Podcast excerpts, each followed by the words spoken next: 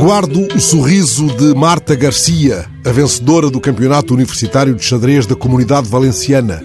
A xadrezista espanhola de 19 anos foi tramada por um peão das regras rígidas, com ambições de bispo. Ela venceu o torneio depois de ter derrotado seis homens, mas a quando da entrega dos troféus, não foi chamada no fim, como é da praxe. Foi a penúltima a subir ao estrado, onde lhe foi entregue o prémio de melhor mulher da competição. Li a notícia no Dia Mundial da Mulher.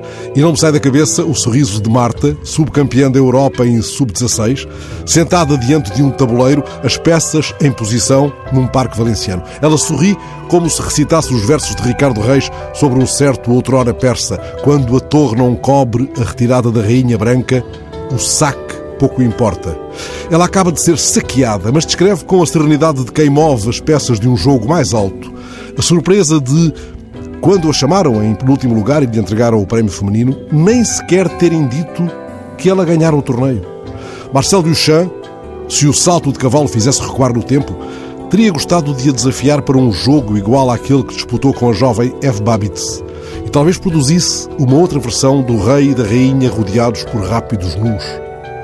Com que nos confronta afinal o sorriso de Marta, campeã de um desporto em que a força física é inútil. Confronta-nos com a evidência de um tabuleiro armadilhado. Lembra-nos, sem que o diga, que as duas peças mais poderosas do xadrez, a torre e a rainha, são femininas. Que a rainha é a peça de maior mobilidade, podendo progredir em todas as direções. Que o rei, afinal, só é importante na medida em que não pode ser capturado. Ao contrário do que pode acontecer nos jogos de cartas, não há batota no xadrez, a não ser como se vê na fase dos estrados. Mas há regras contra as quais nenhum gambito de dama parece, por agora, eficaz.